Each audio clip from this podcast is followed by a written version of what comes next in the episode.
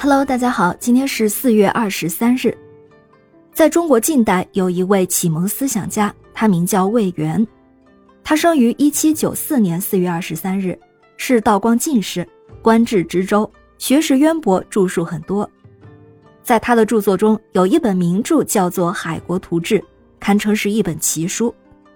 这本书呀，生于中国，但却在日本畅销，而且有人甚至说是这本书改变了历史。这是怎么一回事呢？这要从魏源的老朋友林则徐说起。一八四一年，林则徐再次被革职，发配到新疆伊犁，途经京口，也就是现在的镇江时，会见了他的老友魏源。两个人在镇江一家简陋的客栈中彻夜长谈，交谈的话题依然是围绕国家之命运。林则徐向魏源分析了中国在一八四零年对英战争中失利的主要原因。那就是中国人不了解外国国情，不知道外国人已经拥有了超乎想象的坚船利炮，所以林则徐一直想弄清楚西洋人为什么能制造出这么可怕的利器。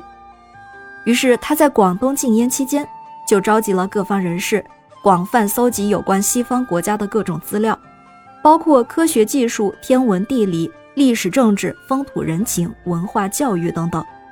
并且还将搜集的资料汇集起来，编成了《四周志》。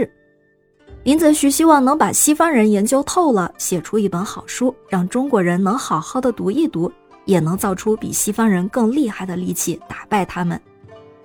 可是他那时已经被发配伊犁，还不知这一去能否返回，自己呀就觉得这项工作很难完成，于是就将编好的《四周志》交给了魏源，希望魏源能够继续将此书编制下去。并且尽快出版，开拓国人的世界视野，最终达到师夷长技以制夷的目的。魏源接受了林则徐的嘱托，就开始编撰《海国图志》了。魏源编撰《海国图志》也是一个不断增补的过程。一八四三年前后，他扩充编辑，整理出五十卷《海国图志》。一八四七年到一八四八年，他又将《海国图志》增补为六十卷本，刊于扬州。到一八五一年，将其再扩充为百卷本。在左宗棠的资助下，《海国图志》得以在内地印刷出版。这书里记述了世界各国的地理、历史、经济、政治、军事和科学技术，乃至宗教文化等情况，并且附有世界地图、各大洲地图和分国地图等。但是这本书在中国的销售量一直都不好，几乎算是无人问津。因为当时中国很多官员不觉得此书有何特别之处，反而是觉得书中记录的内容闻所未闻，过于古怪了。他们认为应该认真读圣贤书，而不是看这些歪门邪道。而在一八五一年长崎港的某日深夜，这本书的命运发生了翻天覆地的变化。那天晚上，一艘来自中国的商船被日本海关工作人员查出了违禁货物。一番交涉之后，违禁物还是被全数没收。没收的物品中就有三本《海国图志》。然后也巧，1852年长崎港口再次又查获到《海国图志》一部，上缴长崎会所保管。可能是这本书被哪位日本的高层看到引起兴趣了吧？在1854年，长崎又购买了《海国图志》十五部，幕府征用七部，剩下的八部则在市场上公开出售。幕府后来甚至正式批准进口《海国图志》，于是这本书就开始在大阪、江户、京都传播了。和在中国的命运完全不同，《海国图志》一开始是在上流社会贵族圈里悄悄流传，后来才逐步传入民间。从上流社会贵族到民间的武士学者，但凡识字的日本人，只要翻看这本书几页，就会被它深深吸引，很快就有了手抄本。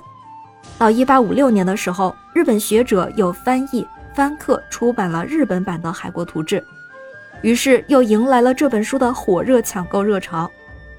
据说佐久间象山这位日本江户末期的思想家、兵法家，自从当年幸运地买到了一本《海国图志》之后，就终身捧读，还写下了二十万字的读书笔记。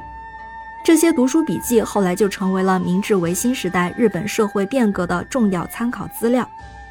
还有一位海军统帅叫做东乡平八郎，他年轻时曾排着长队抢购这本书，回家的路上恰逢大雨，被淋成落汤鸡，却死死地捂住这本书，可见日本人对海国图志的珍视程度了。